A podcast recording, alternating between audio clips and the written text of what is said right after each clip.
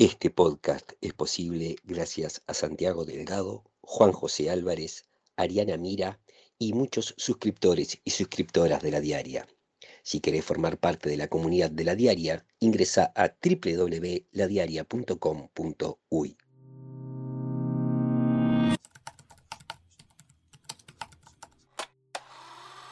Mezcla, un podcast de la diaria.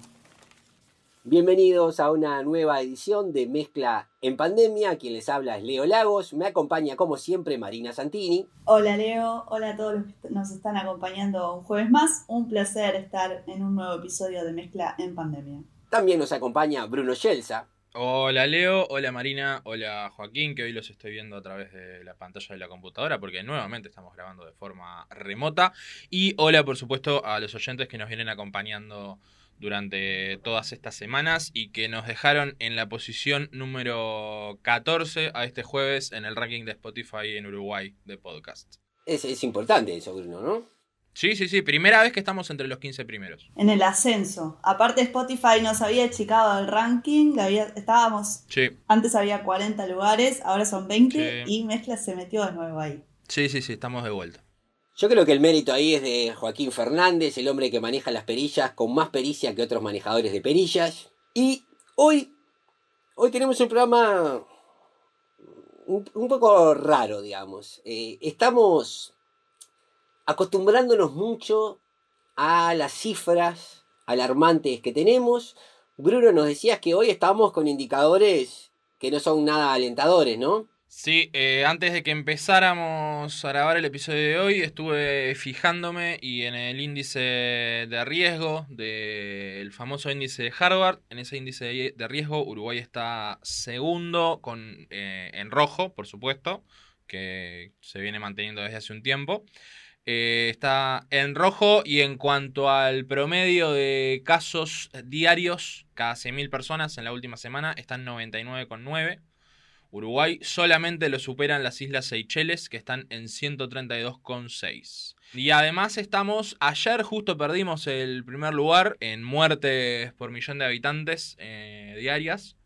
Eh, ayer pasó al primer lugar Paraguay, pero es por una diferencia ínfima. Paraguay está con 17,67 y Uruguay está con 17,36. Eh, también una cosa que, se, que, que deja bastante clara la situación de América Latina, ¿no? Si mirás el mapa, si volvés al mapa de, del índice de riesgo de Harvard, eh, tenés a, eh, eh, la situación de América del Sur en particular, eh, rojo, naranja y muy poquito amarillo, no hay verde directamente. Eh, a medida, y a medida que vas avanzando en el, en el mapa en el resto de, los continentes, la situación empieza a mejorar un poco. Principalmente gracias a la vacunación, eh, porque hay países, los países europeos, Estados Unidos, Canadá, los países de, Oceanía como Australia y Nueva Zelanda, que están empezando a vacunar cada vez mejor.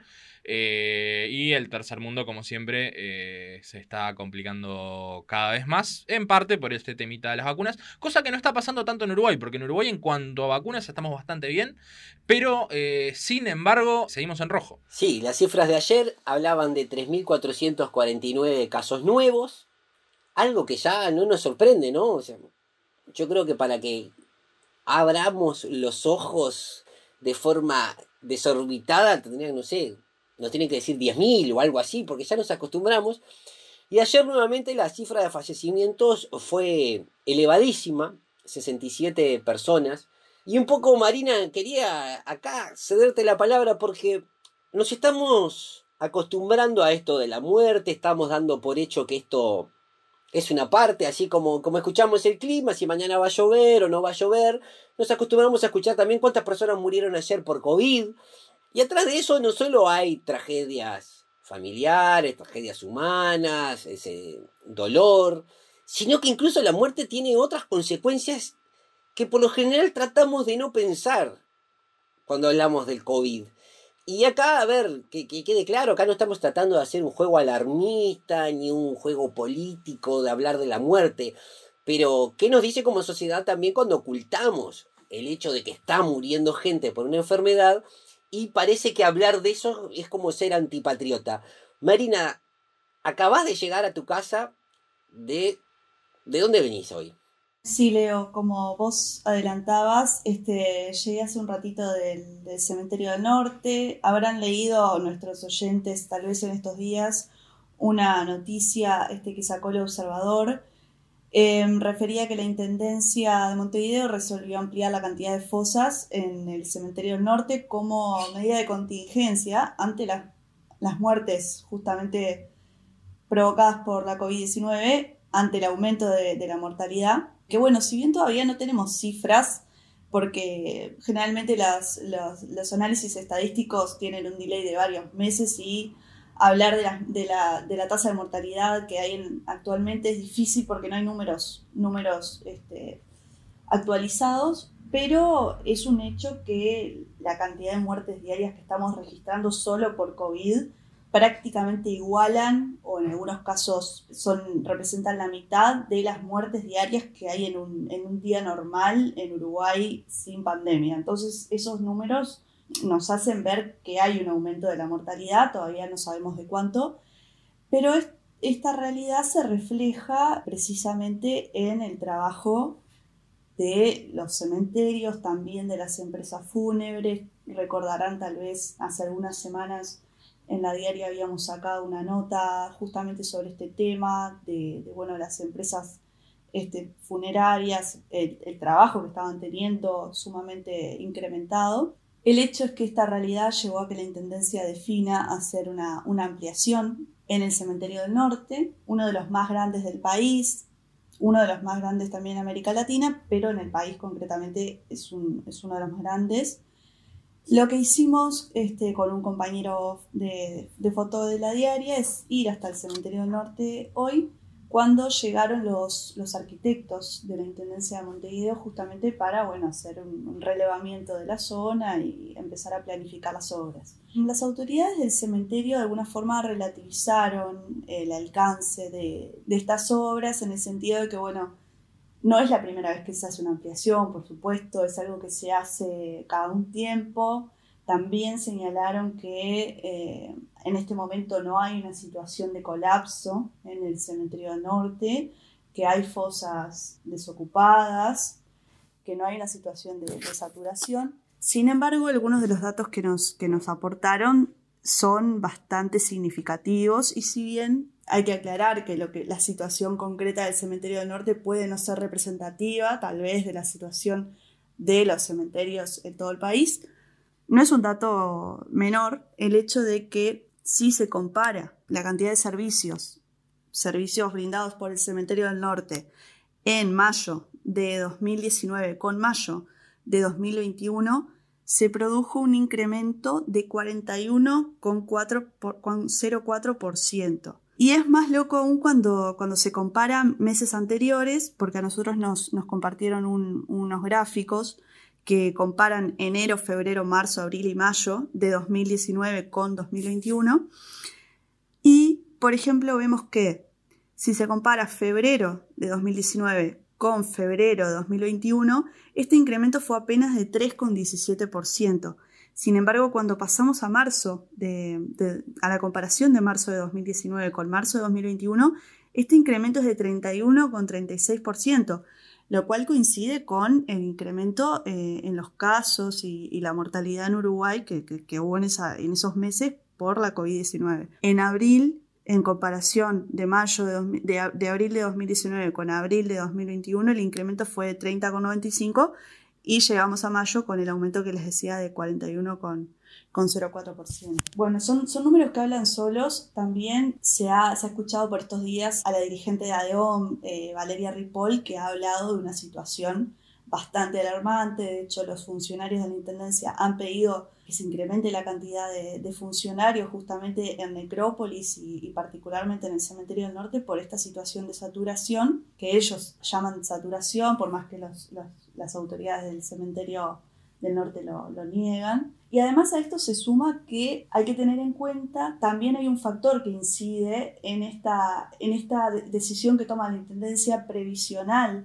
digamos, de ampliar la, la, capacidad, porque bueno, como nos decían las autoridades del cementerio, es una decisión previsional. Están previendo que en un futuro la, situación se complique aún más de lo, de lo, que está pasando hoy. Y claro, también lo que sucede, que, lleva a que, a que a veces se produzcan retrasos en lo que es, bueno, por ejemplo, el tema de las reducciones, este tema de los retrasos en las reducciones por la, justamente por los protocolos de, de la emergencia sanitaria, sumado a los trabajadores en cuarentena, que como en cualquier sector de, trabajo sucede mucho que, son en cuarentenados por contactos, etc., toda esa situación genera que esos lugares que, deberían ser desocupados para que ingresen nuevos, nuevos cuerpos, están ocupados, ya sea porque no se pudieron hacer reducciones, porque se posponen. Entonces, toda esa situación, sumado al aumento de la mortalidad, genera una situación que no es normal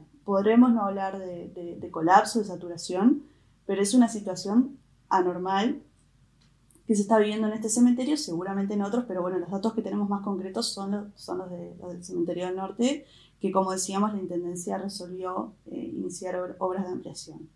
No sé, Leo, vos querías decir algo, me pareció.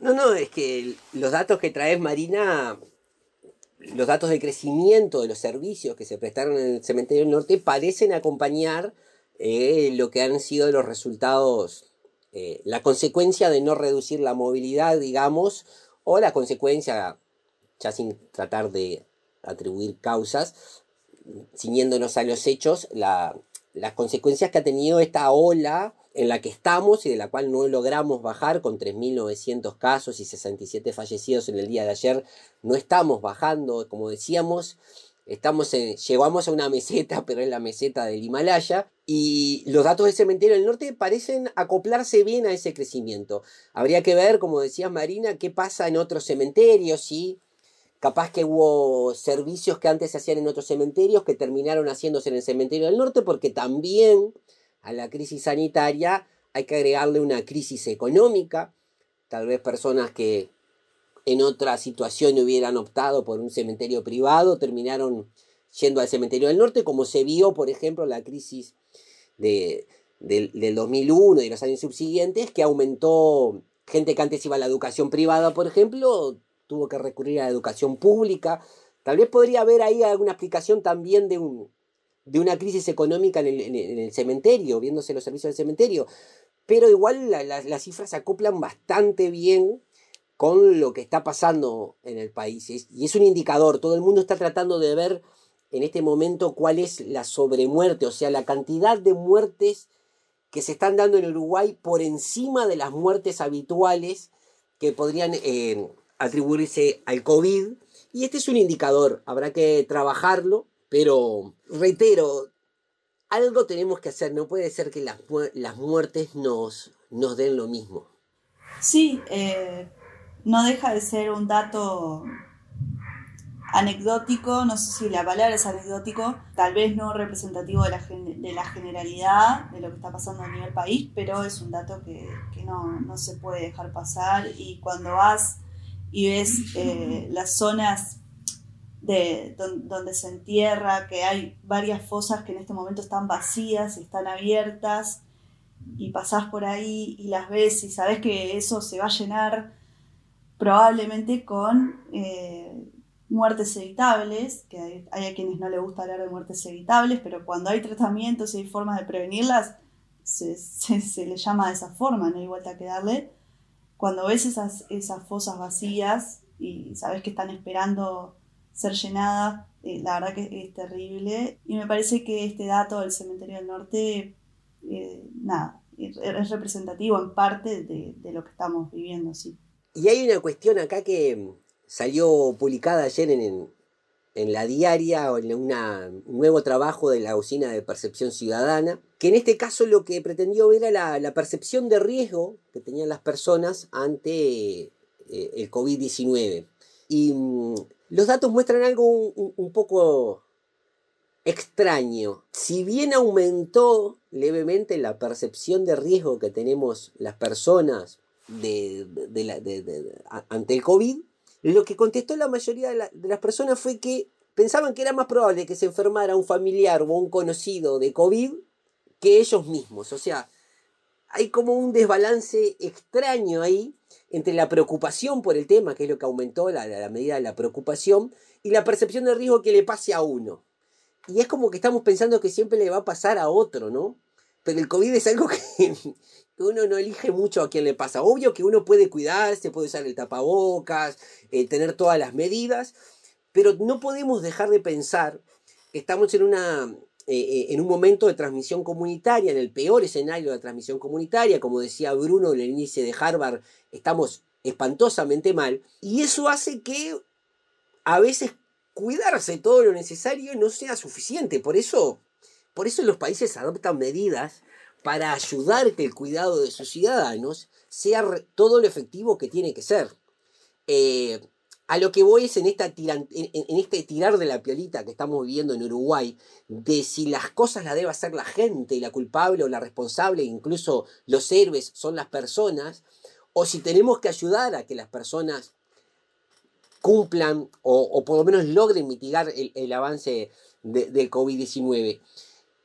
Poner esto en términos del individuo o la sociedad o en su defecto eh, el aparato político y el gobierno tomando decisiones, poner esta dicotomía, o son solo los individuos o solo es el gobierno, nos está llevando a quedarnos estancados en esta meseta espantosa. Obviamente que hay responsabilidades que son individuales. Si una persona usa el tapabocas, está contribuyendo mucho. Pero si el virus está en todos lados y esa persona tiene que ir a trabajar, esa dicotomía, el individuo y no hay nada más que hacer, parece ser un, poco falaz, inapropiada, pero aunque fuera verdadera y hermosa y filosóficamente abrazable, ya llevamos tres meses en el horno. Algo debiéramos hacer, algo debiéramos cambiar, algo debiéramos probar y no solamente esperar sentados que las vacunas empiecen a dar resultados. A propósito, Bruno, esta semana hubo novedades con las vacunas. Sí, hubo novedades con las vacunas. Empezó la vacunación a, los adolescentes, al sector de 12 a 17. En realidad empezó la vacunación a los de 17. Eh, porque la idea es ir desde, el, desde, el, más grande, el de 17, e ir bajando de a poco a medida que se va que se va completando eso. Hasta ayer había unos 160.000 anotados. De esos 160.000 anotados, había casi 70.000 que ya habían obtenido su cupo para vacunarse. Dentro de esas personas también hay, unas 3, hay unos 3.000 adolescentes que viven en hogares del INAU o, en familias de acogida que también... Eh, mediante otro mecanismo también se van a vacunar, todos con, todos con la vacuna de Pfizer. Es algo que, estaban, que se estaba esperando que pasara, que a lo largo de todo mayo se estuvo... Eh, era como que ya viene, ya viene, ya se anuncia, ya se anuncia. Parece que se demoró un poquito finalmente, pero, pero ahora arrancó. Y un detalle que tiene también es que a diferencia de lo que venía pasando en los últimos meses, con la situación de las personas que se vacunaban con Pfizer, que pasaban más de 28 días para que les dieran la segunda dosis, en este caso la vacunación para los adolescentes va a ser dentro de ese plazo de 28 días porque la idea es que se puedan retomar las clases de la educación media de manera presencial con la mayor cantidad de, personas vacunadas en la medida de lo posible. Estamos hablando de que es un sector de la población, de 12 17, que son más o menos 290.000 personas según los datos que tiene el INE, según la proyección del INE. Así que en eso está la situación con esta vacunación que comenzó ayer miércoles.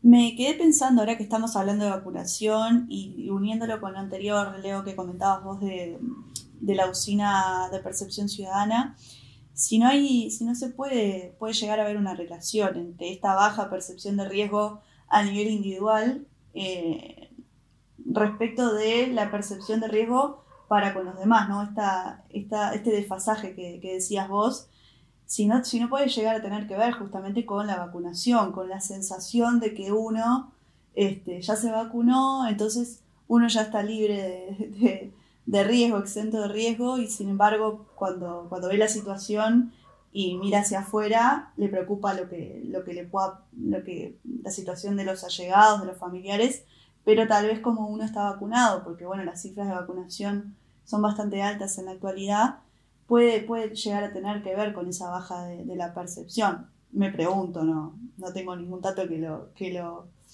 que lo respalde, pero es una, una hipótesis. Sí, sería un buen indicador para esa falsa sensación de protección que parece haber, habernos ganado a, muchos, ¿no? Me, incluyo porque cuando uno habla así de la gente hace o la gente no hace, la gente es responsable, la gente no es responsable, es como que el que habla no, no fuera parte de esa gente, es como que esas personas que hablan, no, cuando se muere un ministro no se agolpan a, a, a despedirlo y hacerle honras, ¿no? La gente es una entelequia de la cual el, el que habla no, no forma parte, así que supongo que sería mejor hablar siempre en un plural, ¿no? Y el nos debería ser importante. No sé, yo iría cerrando, no sé qué les parece, compañeros. En estos días la palabra en disputa, ¿no? Siempre acá hay una lucha por, por un relato, digamos. La mencionamos recién, la palabra clave esta semana es evitable, ¿no? Las muertes evitables. Hay gente que se rasga las vestiduras y dice que, que es un uso político hablar de muertes evitables. Es un término técnico, ¿no? Este, una muerte evitable es una muerte de una persona que si hubiera tenido una dieta más saludable, no hubiera tenido excesos de grasas o, de sal que afecta la presión, no hubiera desarrollado una enfermedad que termina con un infarto. Es una muerte evitable, son las enfermedades no transmisibles. Hay diferencias en, en, en distintas enfermedades que ocasionan la muerte. Y bueno, cuando uno puede cambiar la dieta y ganar años de vida, eh, ahí es que se habla de muertes evitables.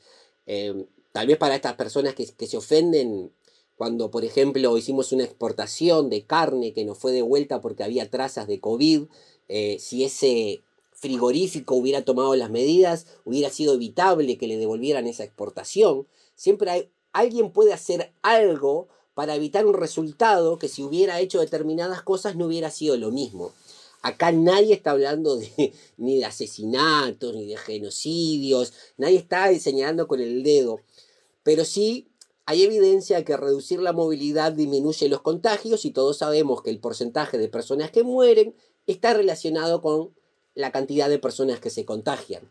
Si tenemos herramientas para reducir las cantidades de personas que se contagian, tenemos herramientas entonces para reducir o esperamos que se reduzcan las muertes. En ese sentido es evitable. Yo quería cerrar como diciendo eso, ¿no? Eh, tal vez muertes evitables no, no nos lleve a nada en esta polarización que vivimos. Lo que sí es inevitable son las cifras. Desde hace tres meses estamos con cifras inevitables. Y, y sin embargo hay gente que sigue mirando para el costado.